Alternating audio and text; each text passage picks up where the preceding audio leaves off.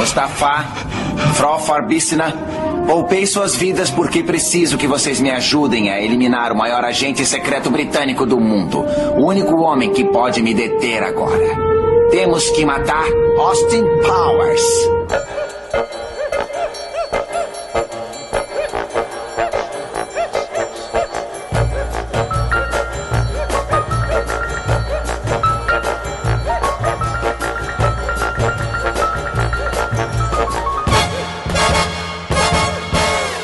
Guerreiros em Guarda. Eu sou Marcos Moreira. Eu sou Clarice Machado. E eu sou Rafael Mota. E esse é o Sabrina Nós Podcast.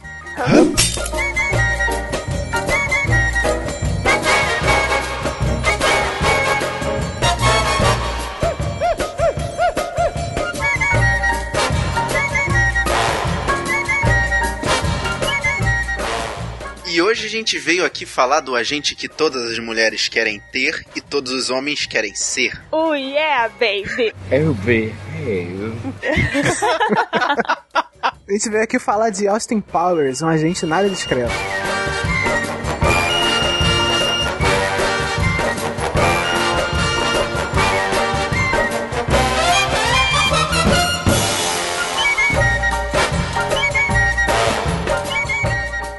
Filme de 97. E qual é o nome em Portugal, Rafael? Austin Powers, o agente misterioso. Não, não, não, não. Um sotaque, por favor.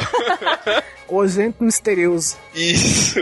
Filme escrito e estrelado por Mike Myers. Escrito, estrelado e produzido também né, por Mike Myers. Uau. Ele fez Ah, quase tudo, é. Fez quase tudo nesse filme aí. Não, Ele só não entregou a direção, né? Na verdade, ele entregou a direção pro Jay Roach. Isso. Jay Roach que também dirigiu as continuações, né? O Agente Bom de Cama e O Homem do Membro de Ouro. Ele dirigiu Entrando numa Fria. É a saga entrando numa Aquele, fria. aquele com Robert De Niro e tal, mas Deixa, gente. Não. Eu não. gosto, pô. Ah, Rafael, você Caraca, é é desses, bem legal, cara. cara. Vocês não. são muito chatos, não é possível. Ah, cara. todo eu- mundo eu- tem algo que se envergonhar, não é, Rafael? Ah, não me vergonha não. Muito bom. Caraca, tá show. Muito bom. Vocês são chatos mesmo. Quando começo? Imediatamente.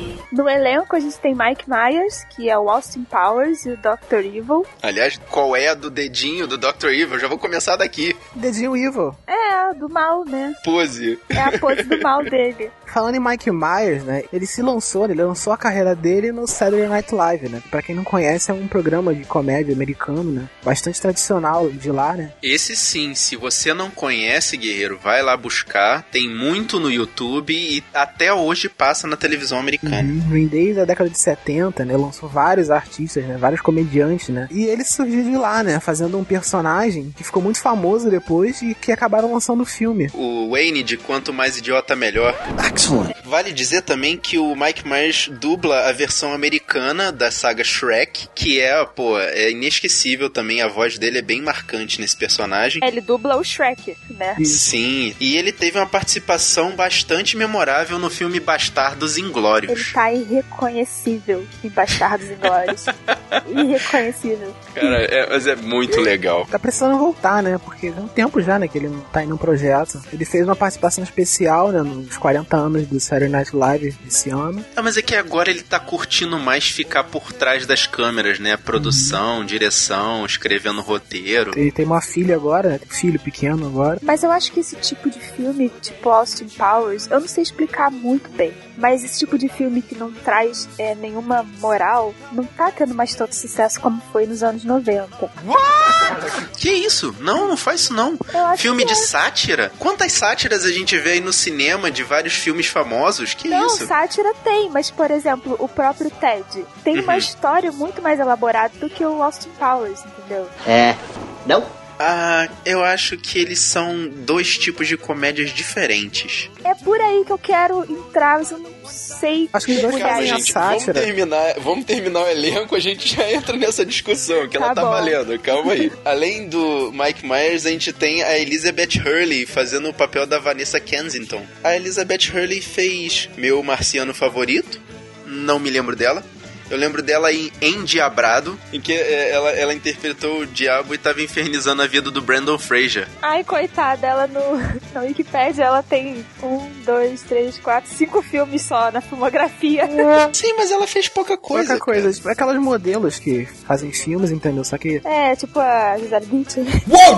sim, faz alguns filmes, mas tem mais carreira como modelo, né? Tu vai É. comparar a Elizabeth Hurley com a Gisele Bündchen. Modelo que Ok. faz filme. Aquela do Sério. Transformers, aquela do Transformers também, Sim, que sim, entrou depois sim. que a Megan Fox saiu. E vale destacar o Seth Green, né? Que faz o Scott Evil. Cara, esse moleque, ele faz uma participação pequenininha, mas é muito maneiro. Ele participa de vários filmes, né? Adolescentes, bobonho, né? Eu tive certa raiva dele nesse filme, porque ele é aquele adolescente irritante. E aí eu apelidei. Pé, pé, pé.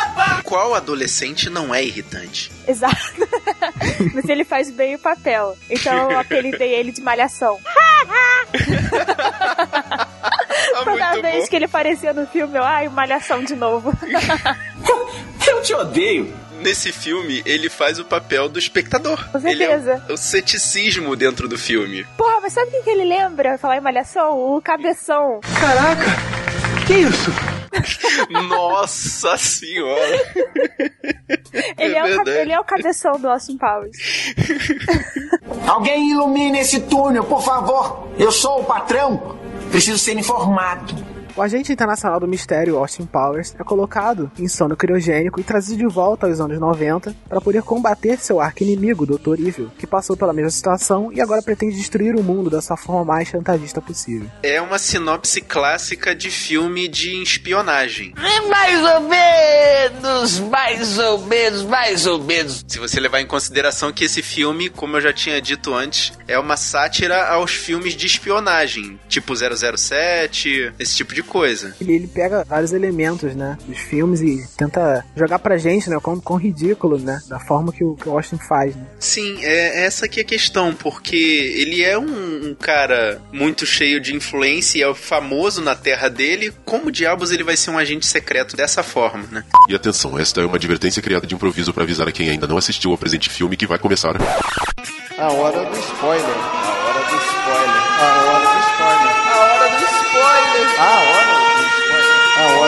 disappointment.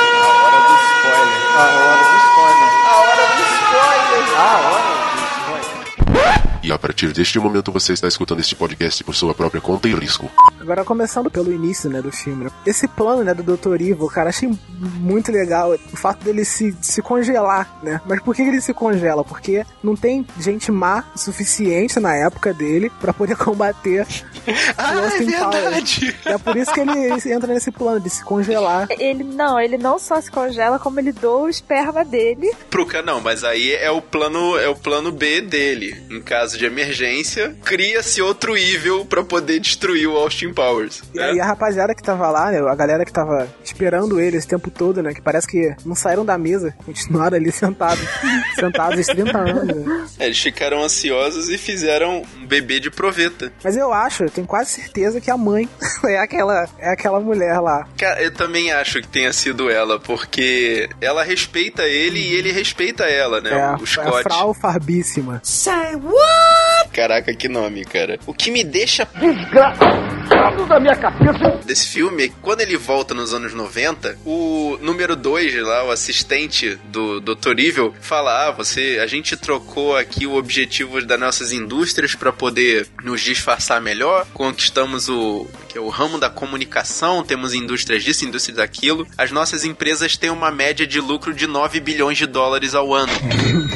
Para quê? Mais 9 bilhões de dólares ano. Caraca, até hoje, isso é um valor estratosfericamente bom, cara. Mas o Dr. Evil é exatamente isso. Ele é a essência do vilão. Então, o vilão, ele faz porque é o que ele precisa fazer, não é o que ele faz logicamente. É, é o que tá no nome dele, né? Porque ele é mau. Well, duh! É. Ele tem que fazer Ele não consegue se desvencilhar da vontade de fazer o mal, de chantagear alguém, de criar um plano mirabolante. Você vê que o do, do número 2 tava nem aí, né? Tava nem afim de fazer isso. Caraca, eu achei mais interessante isso, a questão de se ele ficasse parado, sem fazer nada, as indústrias dele dariam, dariam o lucro necessário pra É. poder viver muito bem o resto da vida. Era uma indústria petrolífera, uma indústria de parada lá de, de gás, outra Ah, de... eu. E a Uma última, indústria que fazia miniatura de indústrias. ah, ele faz sentido, faz sentido. Claro que não. ele faz questão de fazer todos os clichês de filmes de espionagem. Tipo, já chegando lá na frente, quando ele consegue capturar em um dos momentos lá o Austin Powers, ele fala que não, eu tenho que botar ele numa situação de fácil escapatória pra ele poder escapar. Você é burro, cara. Como assim? Aham, você vê que é bem escrachado, né? Você vê que é uma, uma paródia, né? De fato, porque ele pega todos esses pontos, né? Que a gente reclama dos filmes que tem o, o vilão, né? O arco-inimigo, aí tem o, bom, o, herói, né? Da gente reclamar de que, pô, o cara sabe que. Por que, que o cara não mata ele logo? Tem que criar um plano, né? Cara, e é nessa hora que eu valorizo o papel do Scott Evil, porque ele tá lá pra poder dizer, Por que não dá um tiro nele? Eu tenho uma arma no meu quarto, é só dar um tiro nele, é simples. Pam! Papum, morreu. Na verdade, eu também tava pensando no ângulo de caraca, eles podiam fazer aquilo ali juntos e ia melhorar o laço de relacionamento que eles têm, né? Porque você vê no filme inteiro que não bastasse o, o Dr. Evil ter que destruir o Austin Powers e ganhar dinheiro de uma forma chantagista, ele ainda tenta manter o bom relacionamento com o filho. Why not? Eles são de, de, de épocas diferentes, né? O Dr. Evil tenta, porque tenta, né? Querer que ele seja da, forma que ele é, né? Ser mal a qualquer custo, né? E tentar entender o plano dele, mas o garoto não tá nem aí. Só olha pelo lado lógico, né? Cara, isso, isso dá um toque especial pro garoto. Ele não tá ali de bobeira, né? Ele não tá ali à toa. Mais um pio e você vai ficar de castigo. Não estou brincando. Quando a, quando a Frau Farbíssima não deixa o Dr. Evil apertar o botãozinho lá pra poder derrubar o, o Scott nas chamas e matar ele queimado, né? Aliás, esse dispositivo é um dispositivo que tinha que ter em toda a mesa de reunião, cara. Meu Eu adorei Deus. esse dispositivo. Alguém segura o Marcos, pelo amor de Deus. Eu acho que toda mesa de reunião tinha que ter um dispositivo pra queimar as pessoas que discordam de você. You will respect my authority. Vocês estão vendo o que a gente passa nesse cast, né? Pô, mas nem é tanto assim, vai, gente. Eu tô Até agora eu sou- mesmo na cadeira preta daquelas, não me joga não. Não, mas eu sou um host fofo, vocês sabem disso, cara. Isso é uma coisa também muito interessante, né? Os gadgets que eles utilizam também são legais, né? Desde os pequenos dispositivos, como o sapato que aquele japonês joga na cabeça das pessoas, Pô, aquilo Que eu- idiota, só um sapato. até os itens mais complicados, como as robô mulheres. Fanbots. As fembots, cara, são muito maneiros pra poder também dar aquele toque de tecnologia. Agora, uma coisa que eu queria comentar: aquelas cenas que sempre tá passando a câmera e aí tem uma coisa na frente da, da parte íntima deles. Tem várias cenas dessa que eles estão se mexendo, aí sobe um objeto, aí desce um objeto. É aquela coisa que no contexto do filme ela não faz sentido. E isso é um dos uma das nuances da comédia inglesa, o nonsense. Aquilo ali não faz sentido no contexto do filme, mas é exatamente isso que é legal na comédia inglesa. Toda hora que ele- alguma, algum objeto, né, que, que imita o pênis dele, né? aí Ela pega um- uma salsicha e come na hora que ele tá de frente. Não, mas eu acho que eles chegam no auge do absurdo na hora que ele. No final do filme, né? Quando eles já estão passando a lua de mel. Aí o, o Austin entrega primeiro dois melões pra, pra mulher. Depois entrega. A mulher pega dois abacaxis. Aí no final ele pega um quadro que ele fala: Mas quem deu esse presente pra gente? E bota na frente dos peitos da mulher. É um, Uma e é um quadro de peitos, né? Entendeu? Que é pra poder jogar esse nonsense no absurdo mais, al- mais baixo possível. Ela vai enchendo o balão, que vai fazendo um formato de linguiça. e aí ele vai falando como ele conheceu ela, que ele ficou todo animado quando conheceu ela, queria ir pra cama com ela. E aí ela fala: É, quando eu te conheci, seus dentes eram feios, sei lá, seus dentes não eram interessantes, sei lá. O que ela fala? Tipo, os dentes eram feios, eu não me interessei em você. Aí o balão estoura. Vanessa, estou orgulhosa de você. Por quê? Porque conseguiu resistir ao charme de Austin Powers. É a parte que eu achei mais maneira desse filme, fora a questão realmente da senhora Kensington, a mãe da Vanessa, né? Ter dito de que, não, naquela época uma pessoa podia ser um sexy symbol e mesmo assim ter os dentes ruins. Cara, como eu lembrei na hora da Brigitte Bardot. Na hora. O segundo item que me chamou mais atenção foi o, a ressuscitação do Austin Powers, né? O processo de ressuscitação dele. Caraca, lembrei de Matrix ali na hora da geleca. Eles Eu chamam também. de líquido. Como é que é? Líquido grudento quente.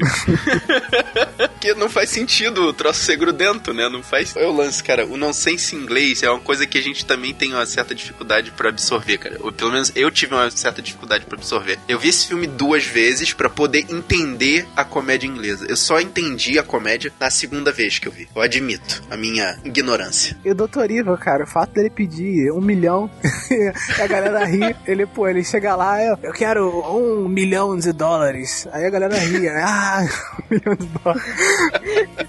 Aí o cara, não, não, 100 bilhões de dólares. Aí todo mundo, não, não, calma aí, não, pera. O que eu achei mais legal nessa cena que ele fala com o pessoal das Nações Unidas é que quem fala aquela frase, ah, nós não toleramos atos de terrorismo, é um árabe. Uh-oh! É muito louco essa questão, né? Cara, Principalmente hoje em dia, depois do 11 de setembro, cara. Isso, tipo, virou uma piada. Eu não sei se o objetivo do Mike Myers nessa hora é ela fazer piada, mas depois do 11 de setembro isso virou uma piada não sense inglesa. Isso foi em 97, né, cara? Pois é, isso que eu tô falando. O 11 de setembro foi em 2001. Então vocês estão me dizendo que Austin Powers previu Matrix e previu 11 de setembro?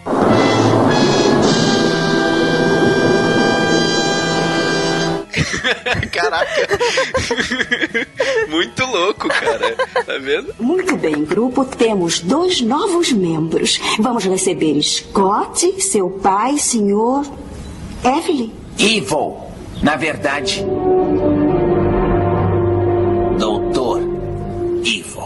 Uma curiosidade é que o papel do, do Dr. Evil era pra ser feito pelo Jim Carrey. Mas ele tava ocupado com aquele filme do mentiroso. Cara, ainda bem. É, eu ia dizer isso, ainda É. bem. Porque o filme é bom, né? O Mentiroso é muito bom. Esses dois filmes são bons, cara. E o lance do próprio Mike Myers ser feito Dr. Evil, eu acho que deu um toque ali de, de. Acho que conseguiu botar mais comédia nesse filme. Exatamente por ele fazer o, o mocinho e o bandido com traços de personalidade totalmente diferentes, né? Marcou, né? São dois personagens que entraram pra história, né? Do cinema. O Dr. Evil e o Austin Powers. São influências fortíssimas. Não só isso, como Austin Powers é considerado pela academia como o melhor filme de comédia de todos os tempos. Caraca, cara. Essa é a parte que eu não sabia. Que maneiro, cara. Parabéns ao Mike Myers por isso. Ah, cara, mas não tem como, né? Eu acho que, pô, já passou da época do Austin Powers. O lance da comédia inglesa, né, é que ela é muito ligada com. Ela é- não é só o nonsense, né? Ela é ligada com, com a consciência da época. Então, a gente que já tá aqui em 2015 não vai entender muito bem o que que tava acontecendo lá em 97, 98,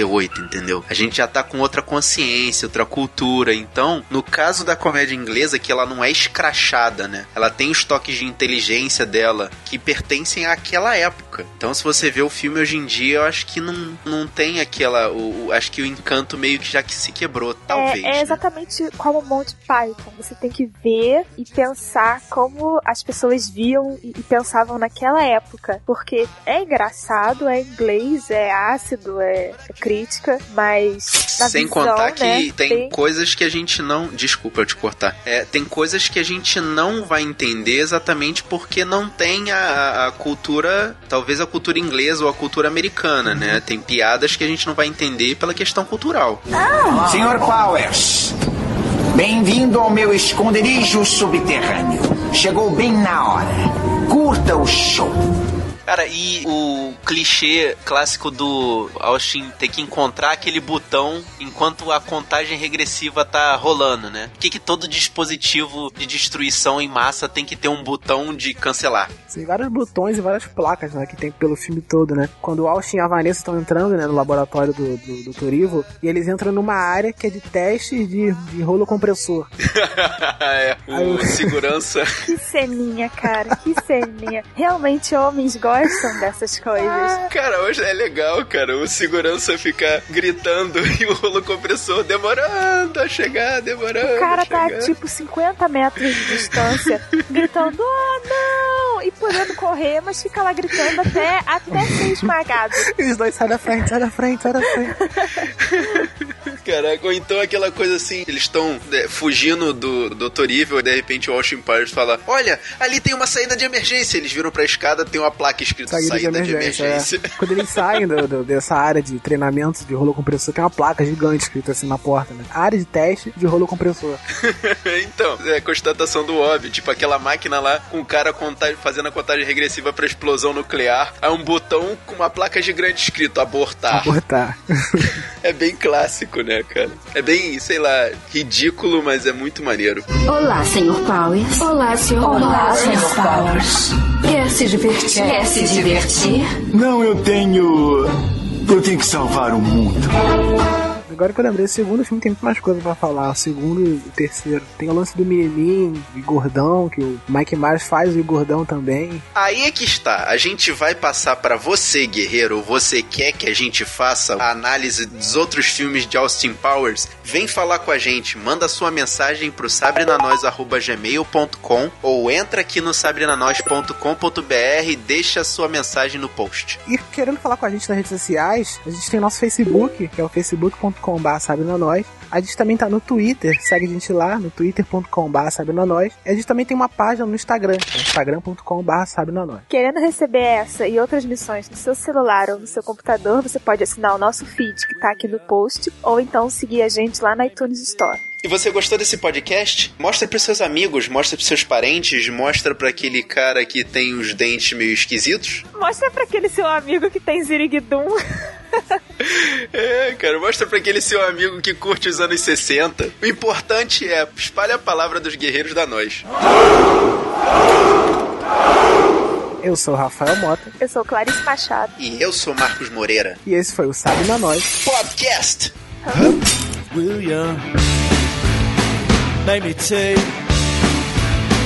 made love to me, put on the telly to the BBC, the BBC,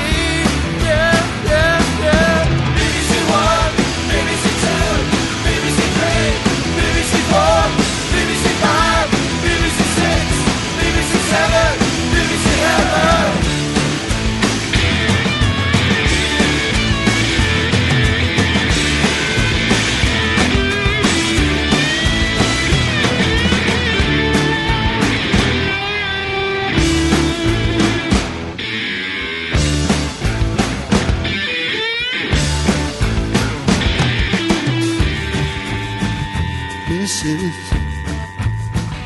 William, let me take my love to me. Put on the telly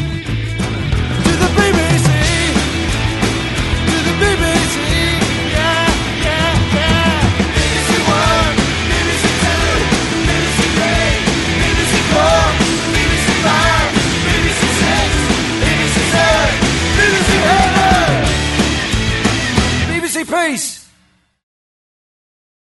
Mas, mas peraí, é, ele não é hipster, é? Não, ele é dos anos 60, ele não é hipster. É, hipster é tipo, se ele, se ele fosse dos anos 90 e tivesse. Cara, mas esse aqui é o negócio. Naquela, na época dele, ele era hipster. Não, na época dele ele era ele. Ele era. ele era cool. Sim, ele era hipster. Não era. Não era, pô, ele era Na verdade, o que mudou foi o conceito de hipster. Vocês é que estão estranhando. Ah, a gente deve estar com o conceito de agora, né? Exatamente. O conceito de hipster daquela época era o cara que era mais saidinho, mais avançadinho, tu- que usava aquela moda que na época era muito avant-garde. Ah, então mudou. Na época era muito Exatamente. O que mudou normal. foi. Era, porque era aquele pessoal que era mais liberal, mais soltinho, coisa e tal, que era o combate a- aos anos 50, aquele pessoal mais recatado, mais. mais é, É, tanto que ele até, resguardado. ele até cita, tipo, shows de música e orgias e não sei o que lá, que eles faziam, assim. Então, realmente. Não é esse cara- hippie, não hipster. Não é o hippie, porque o hippie é aquele cara mais solto, né? O, é o aquele cara mais mais largado, né? É, tipo, o a gente tem é, como referência o hippie americano, que é aquele cara de cabelo grande, barba sem fazer, roupa de roupa de cannabis, né? Que fica andando pela rua e vendendo. Então o é hipster, o hipster é o psicodélico arrumado e o hippie é o psicodélico mendigo. Exatamente. É, é, é mais ou menos isso aí, cara.